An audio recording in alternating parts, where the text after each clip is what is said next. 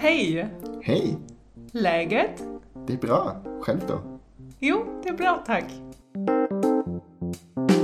Dann steigen wir mal ein in unsere Folge 30. Ja, willkommen zu Legget Nummer 30. Ich bin der Frank. Ich bin Vanessa. Wir freuen müssen uns uns. auch mal wieder vorstellen. Ja, ne? Das stimmt. haben wir schon lange nicht gemacht. Das das stimmt. Gefühl. Wir freuen uns, dass ihr eingeschaltet habt und Ja. dass ihr uns zuhört bei unserer kleinen monatlichen Schwedenreise. Genau. Und dass ihr äh, jetzt auch bei dieser schon wieder Halbjubiläumsfolge noch dabei seid. Wir Ja, sind genau. 30 geworden. Richtig. Uh -uh. Uh, uh. Und- Und heute haben wir uns mal wieder einen Gast eingeladen. Mhm. Omid arbeitet als Arzt in Stockholm am Södersjukhuset Mhm. in Södermalm. Und den haben wir mal gefragt, wie es ihm so geht, was er so macht und wie er so zum schwedischen Gesundheitssystem Genau. steht und was es da für Ansichten gibt. Eine Insider-Perspektive so aus dem äh, Gesundheitswesen bekommt ihr jetzt gleich äh, serviert. Und äh, wir haben den Omid in der Stadt getroffen, in einem Haus, wo man so Kurse machen kann und so. Deswegen gibt's da eventuell ein bisschen Hintergrundgeräusche. Genau. Aber nur, dass ihr da euch nicht wundert. Richtig. Viel Spaß. Viel Spaß. Magst du dich kurz mal vorstellen? Gerne. Ich heiße Omid, bin Facharzt für Innere Medizin, Deutschland geboren, komme aus dem Saarland und jetzt seit sechs Jahren in Schweden. Schön, dass du da bist, Omid. Äh, Und dass du mit uns hier heute mal über ein bisschen über das schwedische Gesundheitssystem reden wirst und über wie es so ist, hier Arzt zu sein Sehr gerne. äh, in Schweden.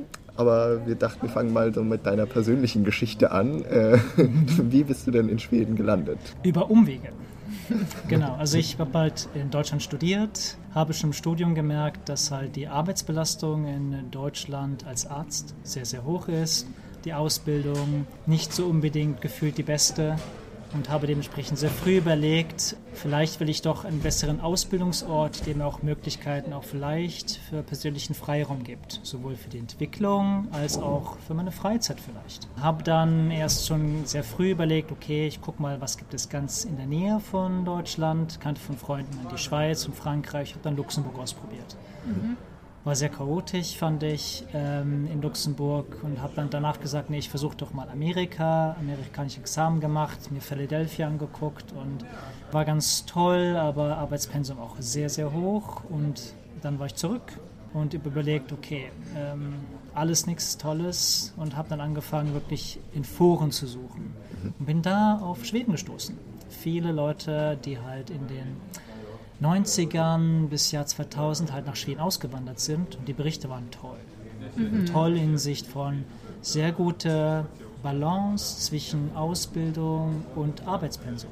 Und also es ging dann auch um Ärzte, also hast Es dann um konkret Ärzte. einfach nach Genau. Ärzten hab- gesucht. ich hab- ja. Da habe ich nicht erzählt, das waren konkret eigentlich Ärzte-Blogs gewesen, wo Leute so begeistert waren, dass sie wirklich so richtig äh, so ein Tagebuch im Internet geschrieben haben. Ja, Ja, jetzt okay. diesen Monat und sowas so.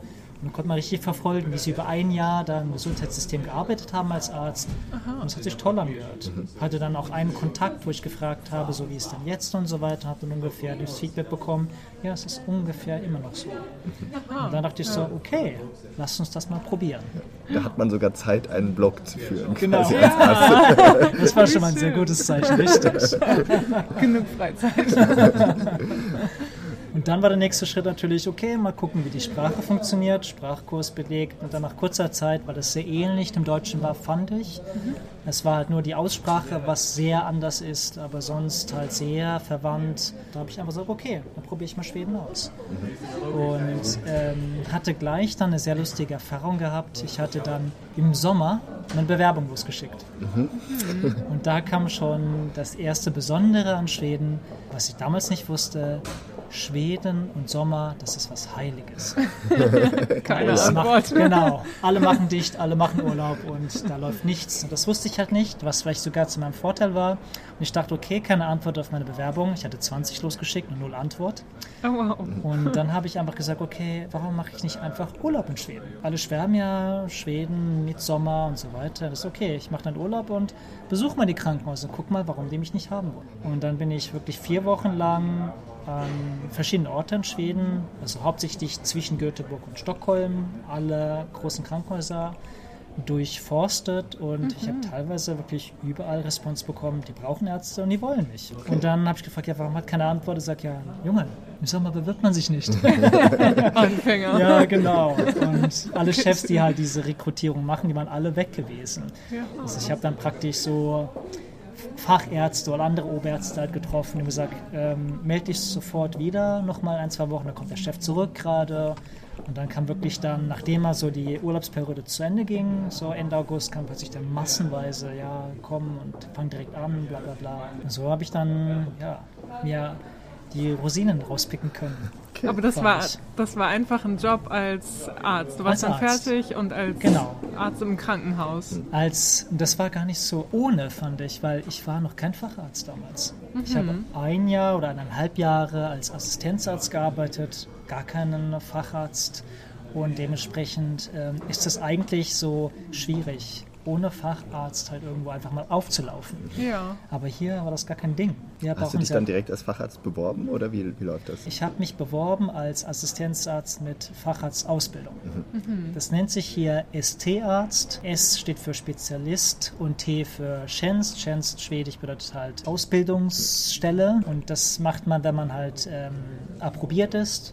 Also fertig studiert und dann halt Assistenzarzt arbeiten möchte. Während halt hier in Schweden gibt es halt eine sehr ausgedehnte Ausbildung, wenn du halt fertig studiert hast, bist du trotzdem nicht approbiert, sondern musst halt zwei Jahre lang nochmal rotieren in verschiedenen Krankenhäusern und Arztpraxen, bis du deine Approbation kriegst.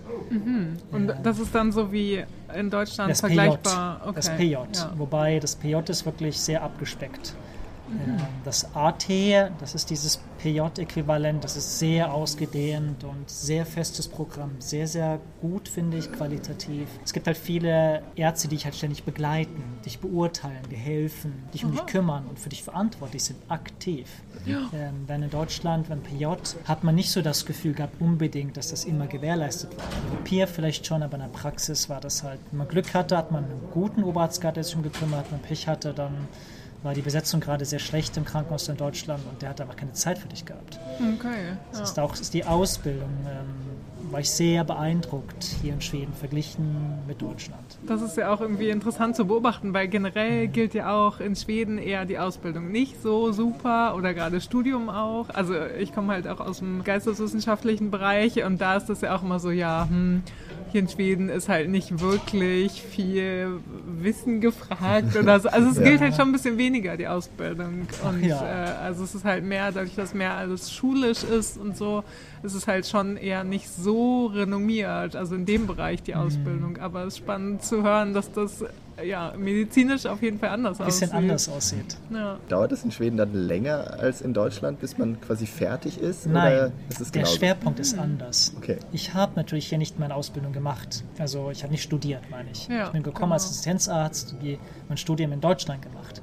Aber ich habe jetzt als Oberarzt habe ich viele Assistenzärzte, aber auch Studenten teilweise und frage die natürlich auch, okay, was machen sie gerade, wie ist ihr Studium aufgebaut? Und das ist, unterscheidet sich in einem ganz wichtigen Merkmal, dass man in Schweden sehr viel Wert auf Praxis legt. Das heißt, das Studium ist schon sehr, sehr früh darauf ausgelegt, dass man Patientenfälle bearbeitet. Das heißt, dieses theoretische Wissen ist wichtig als Grundlage, aber es steht nicht im Vordergrund. Du hast im Medizinstudium in den Prüfungen nicht den Vordergrund, dass du halt irgendwie wissen musst, auf welchem Chromosom liegt jetzt die Krankheit oder wie ist dieses Molekül jetzt aufgebaut. Sondern da ist wirklich im Vordergrund, okay, du hast den Patienten vor dir. Wie gehst du mit dem um? Ja. Wie erkennst du die Symptome?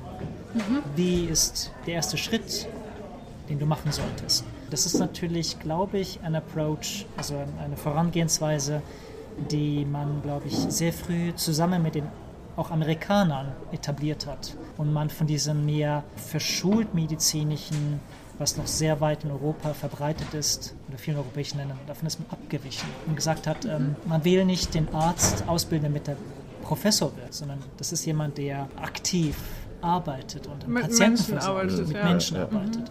Und dementsprechend merkt man hier, ich habe hier teilweise St- Studenten, die so viel weiter sind als äh, viele Assistenzärzte im ersten Jahr in Deutschland, nach meinem Gefühl. Wow. Und ich war selber Assistenzarzt oder kurz davor, Assistenzarzt zu werden in Deutschland, fühlte mich sehr unsicher. weil ich einfach nicht das Gefühl hatte, dass das Studium mir halt dieses Werkzeug gegeben hat, dass ich direkt äh, mit einem Klick wusste, okay, das ist mein erster Schritt, so spreche ich mit dem Patienten, sondern da hat man sich erstmal als Assistenzarzt viel herantasten müssen und es war, es, man hat sich unsicher gefühlt. Und hier, also schon der Student ist sicherer als Assistenzarzt in Deutschland. Und wenn du halt mhm. Assistenzarzt hier in Schweden bist, also du arbeitest so selbstsicher und hast schon, hast schon so viel Erfahrung gesammelt. Also der Punkt hat mich sehr beeindruckt. Okay. Also werden dann quasi so die menschlichen Soft Skills direkt im Studium mitgegeben. Total. Und genau, und wie man ist, mit denen reden soll und sowas. Das ist ein Kriterium, dass du überhaupt bestehst. Also viele okay, Prüfungen ja. sind am Patienten und ähm, viele Skills werden von vornherein abverlangt. Mhm. Im RIC übrigens genauso.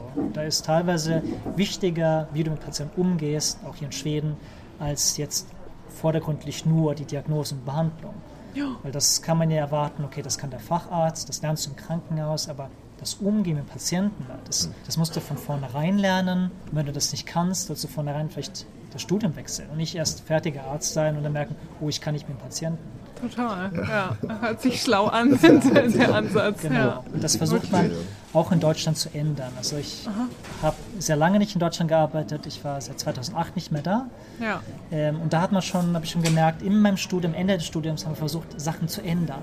Mhm. Ähm, vielleicht ist es jetzt schon auch viel besser geworden. Das können wir jetzt nicht überprüfen. wir sind halt auch nicht so die Medizinspezialisten, genau, aber genau, wir wollen ja auch über dein Leben hier hören. Ja. Ich habe noch eine Frage zu, äh, als du hierher gekommen bist, musstest du irgendwie eine Anerkennung machen oder einen Anerkennungsmonat oder dich irgendwie prüfen lassen nochmal extra oder wie sah das aus? Es ist glücklicherweise in Europa so, dass ich glaube, alle europäischen Länder erkennen praktisch das Studium komplett an. Aha. Das heißt, innerhalb von Europa, vielleicht mit kleinen Ausnahmen, ist es so, die Sprache ist das Einzige, was du nachweisen musst. Auch in Schweden, wie in anderen Ländern, du musst fließend die Sprache können. Ja. Und dann gibt es eigentlich kein Hindernis, dass du die Arbeitsstelle antreten kannst, weil halt ungefähr der Standard der Ausbildung und der Prüfungen ungefähr das gleiche abverlangt. Zumindest mal was jetzt das theoretische Wissen angeht. Ja. Das heißt, ich musste nichts machen. Ich habe praktisch okay. nur Papier eingereicht. Der Mann mhm. geguckt, aha, der hat Deutschland alles in Papiere legal bekommen. Der ist fertiger äh, Assistenzarzt, hat schon gearbeitet ein bisschen. Und dann konnte ich direkt anfangen, nachdem ich halt den Sprachnachweis dann gebracht habe. Ja. Und den musste ich halt nachbringen erst. Das, Welches dann, Niveau das ist dann, ist dann C1. Okay. Damals bei mir hat schon B2 gereicht, aber mittlerweile ist es C1. Also ja relativ flüssiges Schwedisch. Fast, also C2 ist dann das höchste, oder? Genau. Hm. Ja. Und es gibt natürlich einen riesen Bonus als Deutscher, weil die Sprache so, wie gesagt, ähnlich ist. Alle Krankenhäuser haben die Erfahrung, dass der Deutsche halt super leicht in die Sprache reinkommt, mhm. was auch ein kleiner Nachteil ist dass man als Deutscher meistens ein bisschen faul ist, weil die Leute verstehen einem sehr schnell. ja. Man kann teilweise ein deutsches Wort einfach ein bisschen schwedisch. Ja. Genau, ein bisschen raten. Ja, äh, aussprachemäßig formulieren und dann hat man Glück und viele Wörter sind ähnlich. Ja. Aber dann wird man halt vielleicht nie perfekt, weil man, weil Leute einen direkt verstehen, man muss sich nicht so viel Mühe geben. Mhm. Aber der Einstieg für einen deutschen Arzt ist sehr einfach. Mhm. Und man ist sehr beliebt, weil man halt weiß, der kann direkt anfangen, weil die Basissprache sehr ähnlich ist. Ja. Okay. Und dann zum Einstieg dann. du hast dich beworben, wie gesagt, an verschiedenen Stellen und hast dann viel Response bekommen. Also die wollten dich haben. Richtig, genau. Und du konntest dann auswählen, wo du hin wolltest. Ich konnte auswählen mit einer kleinen Ausnahme. Die Universitätskliniken in den Hauptstädten wie Göteborg und Stockholm haben gesagt, wir nehmen nicht primär ausländische Ärzte, ähm, weil da gibt es halt schon viele Bewerbungen, da können sie sich halt aussuchen. Und da sagen sie, ja, bitte dich erstmal woanders, arbeite ein Jahr in einem nicht großen Universitätskrankenhaus und dann kannst du dich nach einem Jahr nochmal äh, melden, was ich ja nicht gemacht habe, weil ich dann doch sehr viel Spaß an der Klinik hatte und dann doch nicht so die Forschung haben wollte. Und wo, in welcher Stadt hast du angefangen? Oh, es war eine relativ kleine Stadt, ähm, für deutsche Verhältnisse fast ein Dorf. Für schwedische Verhältnisse wird man als Stadt bezeichnen, oder bezeichnet man als Stadt. Eine mittelgroße Stadt. Genau, mittelgroße Schweden. Stadt, nennt sich Trollhättan. Das äh, Hollywood Schweden. Ja, bisschen, genau. Ja. Oh, ja. Das Hollywood. ist schon peinlich. Film. Hollywood. Oh mein Gott, aber das, da wurden viele Filme gedreht und auch Nicole Kidman war da auch, glaube ich. Stimmt. Ich war da auch irgendwann mal vor vielen Jahren ja, mal genau. zu Besuch und da war irgendwo so Nicole so ein Kidman Stern. Stern. Genau. Und ich mir so, okay. was die sich wohl gedacht haben muss in der Stadt. Aber es war nicht die Filmindustrie, die mich nach Trollhättern gelockt hat, sondern okay, es gab halt, noch was anderes. Genau, ein mittelgroßes Krankenhaus und das war, mhm. fand ich perfekt, weil da hat man halt groß genug, dass man alle Patiententypen getroffen hat. Das heißt, für den Beruf, Erfahrung sehr toll, aber gleichzeitig war es nicht so groß, dass man anonym war. Mhm. Das heißt, man hat alle Kollegen mal getroffen und dann kannte man alle Kollegen und das war dann viel leichter, mal einen Fachkollegen aus dem anderen Bereich mal zu fragen und zu konsultieren. Mhm. Während halt in einem Riesenkrankenhaus ja dann läuft alles so schriftlich und da traut man sich vielleicht nicht bei so mehr banalen Sachen halt mal zu fragen und von hm. daher war das eine sehr gute Erfahrung. Ja. Und da hast du ja eine ganze Weile gearbeitet, also das hat dir ganz gut gefallen. Genau, ich habe komplett meine Assistenzarztzeit dort verbracht, mhm. bis ich fertig war. Also bis ich halt Facharzt für innere Medizin wurde und dann erst habe ich gewechselt. Nicht, weil ich es wollte, sondern aus privaten Gründen, weil meine Frau halt anderorts halt eine Arbeit bekommen hat und dort halt geblieben ist. Ja. Als Arzt hat man es halt einfach zu wechseln. Ja. In anderen Arbeitsbranchen ist das nicht so einfach. Weil jetzt wohnst du ja auch in Stockholm. Jetzt wohne ich in dich, Stockholm. Wir haben dich nicht in Trollhättan getroffen. Nein, wir haben keine Reise unternommen. Ich auch gerne mal hinfahren würden. Aber es fliegt Direktflug von Bromma in Stockholm nach Trollhättan. War gut für mich, weil als wir gependelt haben ein Jahr, da bin ich halt geflogen. Weil mit dem Zug dauert es zu lang. Katastrophe. Also man meckert über die Deutsche Bahn, aber ja. wenn man eine Zeit lang hier im Zug gefahren ist, dann meckert man weniger über die Deutsche Bahn. Oh ja, ja, genau. Alles ist relativ. genau. genau. Okay. Wie gesagt, dann aus privaten Gründen bist du jetzt in Stockholm gelandet. Genau, richtig. Und äh, was machst du jetzt hier? Hier arbeite ich jetzt an einem großen Akutkrankenhaus. Das Krankenhaus nennt sich Südliches Krankenhaus, also Sördachsjukhuset. Mhm. Ja. Und da arbeite ich jetzt als Facharzt für Innere Medizin. Wie ist also der Unterschied zu Trollhättern, wenn du die beiden mal vergleichst? Der ist gewaltig, weil Stockholm, ich das Gefühl habe, so ein bisschen dass die Hauptstadt ist, sich so ein bisschen prädestiniert fühlt und so sein eigenes Ding fährt. Während halt restliches Schweden versucht, sich halt einheitlich an Richtlinien und halt an den neuen Standard anzupassen. So dass ich das Gefühl habe, hier ist teilweise der Standard sehr unterschiedlich. Aber es ist halt nur ein Gefühl. Ich habe halt auch nur in einem Krankenhaus jetzt gearbeitet, ja. beziehungsweise jetzt ist es das zweite eigentlich, sodass ich halt nicht wirklich 100% sicher bin, dass mein Eindruck auch wirklich stimmt. Mhm. Aber der war komplett anders. Und es hört sich jetzt äh, so ein bisschen schlechter an, auch teilweise. Wenn du sagst, so ja. der, im Umkreis richten sich alle nach den neuesten Standards ja. und hier in Stockholm sagen sie, brauchen wir nicht. Ja, oder wir fahren unser eigenes Ding. Okay. Ja. Und das ist teilweise gefühlt für mich jetzt, ich bin jetzt seit einem Jahr in diesem Krankenhaus, viel auch politisch gewollt und gesteuert. Das heißt, so irgendwie habe ich den Eindruck, dass Stockholm so der Vorreiter sein soll, wie man vielleicht das Gesundheitszentrum anders gestalten könnte, mhm. sodass es für mich so gefühlt ist wie so ein großes Experiment mhm. hier in Stockholm. Wenn alle anderen nicht Experimente führen, sondern halt wirklich versuchen, als mehr sicher zu fahren. Macht man hier wirklich, wird eine politische Entscheidung getroffen, wir müssen jetzt das und das ändern, jetzt testen wir mal das und das und das. Aber also dann redet man von Behandlungsmethoden, Medizin, Nein, Medikamenten? Nein. Man, man spricht davon, das gesamte Gesundheitssystem umzurempeln. Ich kann einfach ein Beispiel nennen und das ist, glaube ich, das Beste, weil ich arbeite jetzt im Fachbereich ja. Und da kann ich, denke ich, sicherer von dem sprechen, was ich sehe, als es einfach nur zu spekulieren. Mhm. Und dann ähm, arbeite ich halt mit Hormonen. Ich bin halt ein Arzt für Hormone, Endokrinologe mhm. und ähm, habe halt auch Diabetes als großen Bereich. Mhm. Und dort hat man jetzt einfach gesagt, Typ 2 Diabetes ist halt eine Volkskrankheit. Das sind unheimlich viele. Das ist das, was die Leute im Alter kriegen meistens. Ja, oft. Ja. Aber ist eigentlich nicht wirklich Altersdiabetes, sondern hat viel mit wenig Bewegung, Übergewicht, aber auch sehr viel Genetisch ähm, Komponente steckt dahinter. Aber das Wichtige ist einfach, das sind viele. Mhm. Und das ist natürlich dann auch für den Politiker ein Kostenfaktor. Das ist ein großer Pot von Patienten und das will ich so gut wie möglich auch versuchen zu managen. Nicht nur aus natürlich Patientensicht, sondern auch aus ökonomischer Sicht. Und da will man natürlich auf bessere Lösungen stoßen. Und da wird viel dann experimentiert. Okay. Und experimentiert bedeutet dann umverteilen, was halt teilweise der Hausarzt zusammen mit dem Facharzt im Krankenhaus gemacht hat, versucht man jetzt irgendwie Spezialistenzentren zu bauen, mhm. wo man dann eine Fusion hat aus einem Hausarzt und einem Facharzt, die zusammen Hand in Hand in so einem Spezialistenzentrum arbeiten. Und sonst Was, funktioniert das über Telefon über oder Telefon, Mail? über Brief. Okay. Also sprich, ja. man, man, schickt eine Anfrage von Hausarzt zum Facharzt und der Facharzt antwortet zurück. Und das mhm. ist natürlich ein sehr träges System. Ja. Und die Theorie und diese Idee dahinter, diese politische Vision, die natürlich auch gesteuert ist durch andere ältere, erfahrene Ärzte, die ist in der Theorie super toll. Mhm. Aber die Praxis ist halt immer anders. Die Praxis ist, du musst erstmal die Gebäude bauen dafür. Wie schnell hat man Gebäude gebaut? Was kann alles schiefgehen? Da musst du Leute rekrutieren, du musst Leute finden, die sich dafür interessieren, die das machen wollen, die ja. Risikofreudig sind vielleicht, für was Neues offen sind. Und da darf man halt nicht vergessen, dass das halt dauert und auch mit sehr vielen Stolpersteinen behaftet sind.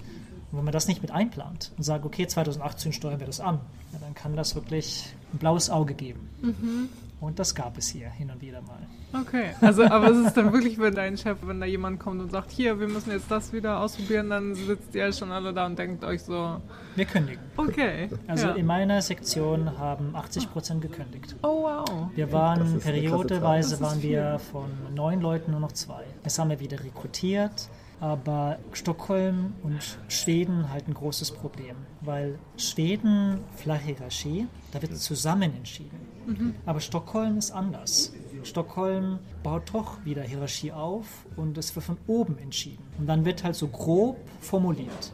Und dann muss plötzlich die Krankenhausleitung sich einen Reim draus machen. Und dann natürlich, wenn du eine Krankenhausleitung hast, die auch sehr viel Mangel hat an Personal und vielleicht nicht gerade jemand hat aus unserem Fachbereich, der da sitzt in der Leitung, ja, dann ist natürlich eine Fehlentscheidung vorprogrammiert. Ja. Weil dann müsste Entscheidung getroffen werden, die muss jetzt kommen, wir müssen Geld einsparen und wir, die dann wirklich dann auch arbeiten mit diesen Patienten, wollen natürlich auch gehört werden. Wir wollen sagen, okay, wir verstehen die politische Entscheidung, die Ideen sind toll, aber in der Praxis sieht es gerade so aus, dass wir mhm. halt nicht die Gebäude zur Verfügung haben. Wir haben mit den anderen Fachärzten gesprochen, die sind noch nicht bereit. Und dann sagt trotzdem Leitung, nee, wir haben das Ding klar bekommen, wir können loslegen. Mhm. Wir sagen, nein, das könnt ihr nicht. Ich sage, doch, das können wir, das machen wir. oh je. Und dann ja. ähm, ist das natürlich dann ein großes moralisches und ethisches Dilemma wenn wir dann sehen mit den Patienten, dass es dieses Aufwärmbecken noch nicht gibt für diese Patienten und trotzdem ja. gezwungen werden, diese Patienten halt zu entlassen. Und dann sagen natürlich viele Ärzte, nee, das machen wir nicht mit, das ist moralisch, ethisch nicht vertretbar, wir kündigen. Dann ja. gehen sie entweder Stockholm raus oder wechseln halt äh, zu einem anderen Krankenhaus. Mhm. Und das ist halt so mein Eindruck aus Stockholm gewesen, was ich halt nicht so aus anderen Städten in Schweden so gespürt und berichtet bekommen habe.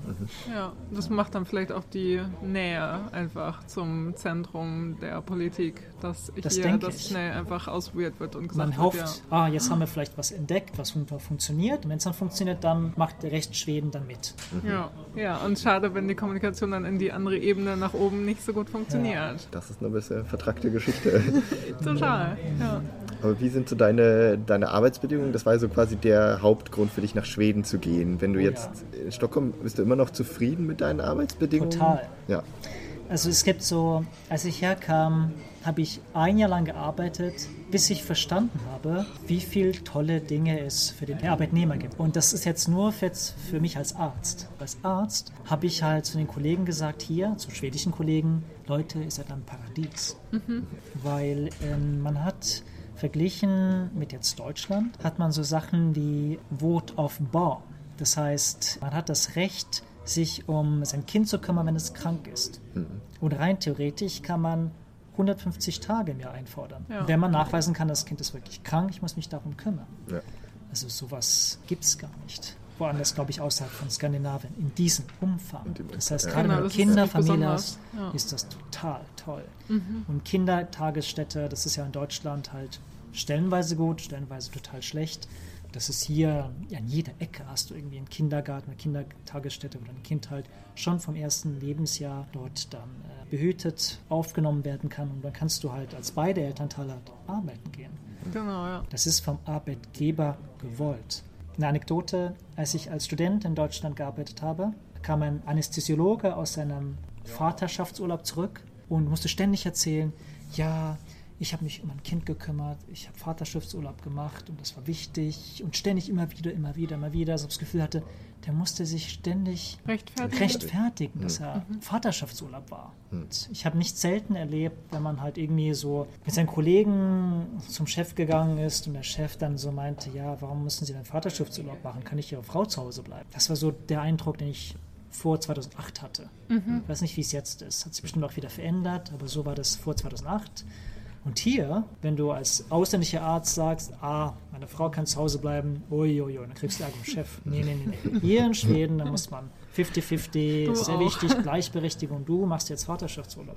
Ja. Ich habe jetzt aber noch keine Kinder und kann da auch sagen, Freizeitausgleich, super toll. Man hat, wenn man zum Beispiel als Arzt Wochenende und Feiertage arbeitet, man ähm, kriegt die dann als Ausgleich Urlaub dann praktisch ausgezahlt. Man kann selber entscheiden, wie viel wir mal ausgezahlt kriegen. Meistens kriegt man dann 30 Prozent bezahlt von dem, was du am Wochenende und Feiertage machst und 70 Prozent feierst du ab. Aha. Und das ist natürlich insofern ein Luxus, weil Wochenende und Nächte mit dem Faktor 1,5 oder 2 besollt werden. Das heißt, wenn du zum Beispiel Nacht und Wochenende arbeitest, dann kriegst du 200 Prozent. Ja, wow. Das heißt, ähm, dann Du kriegst dann für einen Tag zwei Tage frei. frei. Genau. Und mein, mein bestes Beispiel war, ich habe als Assisten- Assistenzarzt die ersten zwei Jahre nicht frei machen wollen. Aufgrund meiner Ausbildung, ich wollte viel Erfahrung sammeln. Und im Jahr drei oder vier wurde ich dann zwangsbeurlaubt und sage, okay, du hast so viele Kompensationstage, die du jetzt frei nehmen musstest, die du aufgespart hast. Jetzt musst du 13 Wochen Urlaub machen dieses Jahr. Also sowas kommt, sowas, genau. sowas kommt in Deutschland nicht vor. Ja, und also man kann vielleicht noch kurz sagen, das, was du jetzt gerade erzählt hast zu Kinderbetreuung und sowas, das ist ja auf jeden Fall, können alle so in Anspruch nehmen. Also das ist genau, das geht nicht nur für Ärzte, das geht für Ärzte. alle. Genau. Das Ja. mit dem mit Freizeitausgleich ist dann genau spezifisch Genau. ärztisch. Ärztisch. Genau. Ärzten. Genau. Also man genau. sehr viel Macht als Arbeitnehmer. Ja. Was ja in Schweden oft dann immer in den Medien auch berichtet wird, im Sommer ist das ja auch oft ein Problem, weil man ja auch Oh ja. gesetzmäßig ja das Recht hat, vier Wochen am Stück Urlaub zu nehmen im, Richtig. im Sommer. Genau. Und man das eben dann natürlich auch als Arzt oder Krankenschwester darf. Und da ist es immer etwas schwierig mit der. Die Ärzteversorgung ist echt ein Dilemma am Sommer. Wer macht das dann? Auch Ärzte, aber da habe ich auch eine kleine Anekdote. Ich habe ja erzählt, dass ich damals ja auf Jobsuche war im Sommer. Ja, Ja, genau. Ich war in einem Krankenhaus in der Stadt Mariestad. Das liegt so in der Mitte zwischen Göteborg und Stockholm, kann man sagen. Das Krankenhaus war zu. Das war zu. okay. Oder es gab vielleicht ein bisschen Chirurgie, aber innere Medizin war zu, die Rezeption war zu. Da stand halt, ja, wir haben jetzt ab Mitte Juni zu und machen halt irgendwann im September auf. okay. Und da war dann das nächstgrößere Krankenhaus, dann das Auffangbecken. Okay, ja. Also das Was war undenkbar auch aus nicht gefreut hat. Krankenhaus zumacht. Also, Hallo. Ja. Ja. Ja, ich finde es ja schon komisch, was dass in Schweden irgendwie? Zeitungen im Sommer nicht erscheinen, weil da halt alle Urlaub haben. Aber Krankenhaus ist nochmal ein bisschen deutlich Andere essentieller. Dimension, oder? Ja. Ja. Also das hat mich, Oh das hat sehr nachhaltigen Eindruck hinterlassen. Sag, okay, jetzt verstehe ich, warum die auf meine Anfragen Jobinterviewmäßig nicht geantwortet haben, wenn es schon Krankenhaus zu ist. Okay, dann ist die Rekrutierung wahrscheinlich auch auf Eis gelegt erstmal. Ja. Und die Prioritäten sind klar verteilt zu. Freizeit. Ja, genau. Kannst du vielleicht noch mal was zu den verschiedenen Arbeitszeitmodellen sagen, die es dann im medizinischen Bereich gibt? Also gibt es Teilzeit, ist das üblich oder wie Es läuft gibt, das? es, es gibt alles. Aber ich glaube, das, ich weiß es nicht, aber ich glaube, in Deutschland kann man auch Teilzeit machen. Aber es ist schwierig, glaube ich, oder? Ja, das kann sein. Hier überhaupt nicht. Um Karriere auch zu machen und sowas als Arzt ist das, glaube ich, nicht ah, so okay. angeraten. Ja, da, das ist sehr gut möglich. Ich habe, wie gesagt, halt meine Ausbildung halt hauptsächlich nur hier in Schweden gemacht. Ja. Und hier ist es überhaupt kein Problem. Hier ähm, kriegen halt alle ihre Kinder irgendwann. Es kann halt sein, ähm, wo sie gerade als Student anfangen, im Krankenhaus zu arbeiten, ihre Assistenzarztausbildung, mitten in ihrer Facharztausbildung. Überhaupt gar kein Problem. Und das, wie gesagt, das ist halt immer so mehr der Arbeitgeber, der verantwortlich ist, zu gucken, wie er das jetzt so zusammenbastelt. Nicht der Arbeitnehmer, der jetzt praktisch die Schuld hat, dass jetzt ein Kind gekriegt hat oder Vater geworden ist und jetzt selber gucken muss, wo er bleibt. Nee, überhaupt nicht. ja. Das ist auch interessant. In Deutschland habe ich halt wenige, die halt Kinder haben als Ärzte. Natürlich gibt es das, aber viel weniger. Und hier das Gefühl, jeder. Ich bin so einer der letzten, die irgendwie keine Kinder hat. Und alle haben, ja, ich, mein drittes zum Kommen. Ja. Drittes zum Kommen. Beide sind Ärzte. Uiuiui. Genau, aber das hat man ja auch, also ist mein Verständnis als, äh, ja, die überhaupt nichts mit irgendwie Ärzten zu tun hat und sowas, ja, als Nicht-Ärztin und keine Ärztin der Familie und so, dass man irgendwie denkt, so, oh, wenn ich Arzt werde, dann muss ich halt nachts viel arbeiten, ich muss zwölf Stunden arbeiten und dann irgendwie noch tausend Bereitschaftsdienste haben in Deutschland und wo ich halt so denke, so, okay, wenn ich da nicht so mega die große Leidenschaft für habe, dann lohnt sich das für mich nicht, weil Richtig. mir Freizeit wichtig ist. Richtig, genau. Und hier ist es halt wegen dieser Freizeitkompensation. Wenn du halt arbeitest, Feiertage oder Wochenende, dann kriegst du halt ganz viel frei. Und halt, wie gesagt, hier funktioniert auch einiges ein bisschen anders. Hier hat man ähm, halt flachere Hierarchien und wird nicht alles halt auf den Assistenzsatz abgewälzt, was jetzt den Dienst im Haus angeht. Hier macht man sogar, ich jetzt als Facharzt mache auch noch Nachtdienste. Das heißt, ich helfe meinen Assistenzärzten und trage dazu bei. In Deutschland ist es oft so, da sind es halt oft mehr die Assistenzärzte, die den Nachtdienst im Krankenhaus schieben und der Oberarzt oder Facharzt, der halt den Bereitschaftsdienst hat. Was nicht bedeutet, dass der Bereitschaftsdienst in Deutschland locker ist als Oberarzt, ganz und gar nicht. Und das ist wiederum eine andere Geschichte, weil die Ausbildung anders ist, wie ich vom Anfang erzählt habe. Hier hast du von Anfang als Student schon unheimlich viel Praxisorientierung, sodass wenn du dann Bereitschaftsdienst hier in Schweden hast, wirst du kaum angerufen, weil der Assistenzarzt halt schon so gut ist wie ein Oberarzt in Deutschland teilweise. Ja. Zumindest was den Erfahrungsschatz und die Sicherheit angeht. Man ruft selten den Bereitschaftsdienst an, weil man es irgendwie die Notfälle und die wichtigen Sachen schon kann. Okay, ja. Das andere kann halt auf den nächsten Tag warten, wenn es halt um langwierige Diagnostik geht. Das ist ja kein Notfall mehr. Und das führt dann wirklich dazu, dass ich das Gefühl habe, es ist allgemein ein bisschen entspannter als in Deutschland. Was hast du jetzt äh, so für Karrierepläne? Ja, ähm, also jetzt bin ich halt noch ein Jahr, bis ich doppelter Facharzt bin.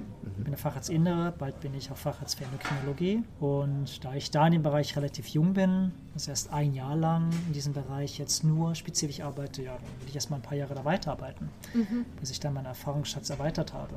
Und dann gucke ich mal. Aber Pläne sind, hier in Stockholm zu bleiben. Ja, ja. Auch Genau. wegen deiner Frau. Und, Wegen meiner ja. Frau, die jetzt auch sich sehr wohl fühlt und eine tolle Arbeitsstelle hat. Von daher bleibe ich erstmal hier und bin eigentlich ganz zufrieden. Und das ist, glaube ich, ähm, wenn man sich jetzt fragt, okay, warum ist, warum bin ich eigentlich zufrieden? Es ist einfach nur die Freizeit. Das ist es eigentlich nicht, sondern es ist halt auch diese flache Hierarchie. Es ist so toll. Man hat wirklich, man hat das Gefühl, man ist ein Team.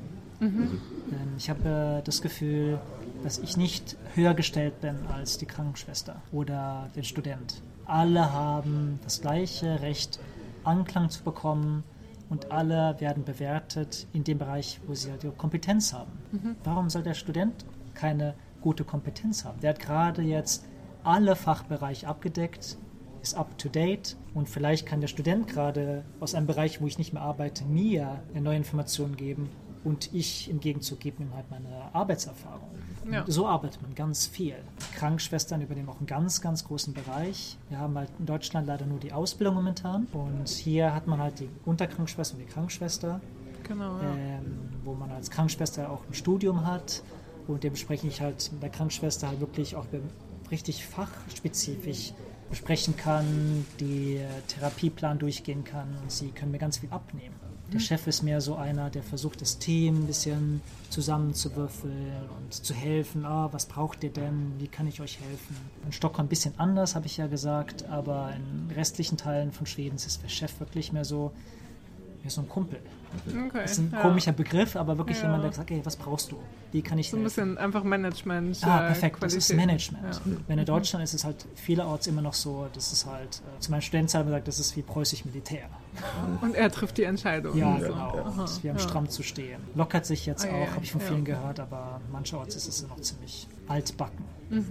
Und wenn wir jetzt gerade schon so ein bisschen im Privatbereich sind, so, Mhm. also wie, wie ist das mit, habt ihr schnell Anschluss gefunden, als ihr hierher gekommen seid, so Ja, in der richtig. Kleinstadt? Wie ist vielleicht der Unterschied so Kleinstadt zu Stockholm, der Unterschied? Und, oder wie war das am Anfang mit der Sprache? Erzähl mal ein bisschen. Sprache war sehr einfach für mich, weil ich mit Patienten Schwedisch reden musste. Das Und heißt, da war auch direkt Konfrontation sozusagen. Genau. Du warst nicht äh, noch betreut von, von jemandem, der dir irgendwie sprachtechnisch helfen konnte oder Nein. sowas oder Aber- übersetzt hat. Oder, Nee, überhaupt nicht. Brauchte man auch nicht, weil ähm, ich habe einen Sprachkurs gemacht. Die Sprache ist sehr Ach, genau, das ähnlich, war genau. Das heißt, ähm, das ging dann relativ. Und man kann dann einen Arzt erstmal für ein äh, Praktikum einstellen, das Vikariat nennt sich das. Und dann habe ich halt einfach drei Monate Vikariat gemacht und habe mich in die Geriatrie positioniert, wo ich dann einfach Zeit hatte, nebenher zu laufen. Und die älteren Leute waren dann froh, wenn sie jemanden zum Reden hatten. Und ja. habe dann auch mit denen geplaudert. Ganz ja, viel. Das war mein Sprachtraining. Das ging innerhalb eines Monats, bumm. Ja ist erstmal mein Gehirn explodiert. Jeden Tag zehn Stunden, bla bla bla bla bla auf Schwedisch, aber dann nach einem Monat Klick gemacht. Total gut. Was, was flüssig. Aber ja. aus anderen Bereichen, Berufsgruppen weiß ich, das ist sehr schwierig, weil die Schweden super gut Englisch können mhm. und halt mhm. leider sehr schnell ins Englische switchen, sodass man sich schwer tut, da in die Sprache reinzukommen.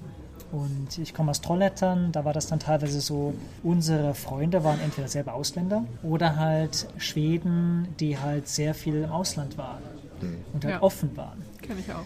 Genau. genau. Und hier, das ist halt, denke ich, das Schwierige, was ich auch von anderen Deutschen gesagt bekomme, auch anderen Ausländern. Die Schweden tun sich sehr schwer, jemanden ins Privatleben mit einzugliedern. Sie sind super freundlich, sehr hilfsbereit, aber sind sehr konfrontationsscheu und sehr vorsichtig. Das heißt, von vielen kriege ich halt gehört, ja, es hat fünf Jahre gedauert, bis ich meinen ersten schwedischen Freunde hatte. Und meine Erfahrung war aus Trollettern auch, dass das wirklich eigentlich über einen Trick sehr gut funktioniert, indem man halt in einem Verein ist.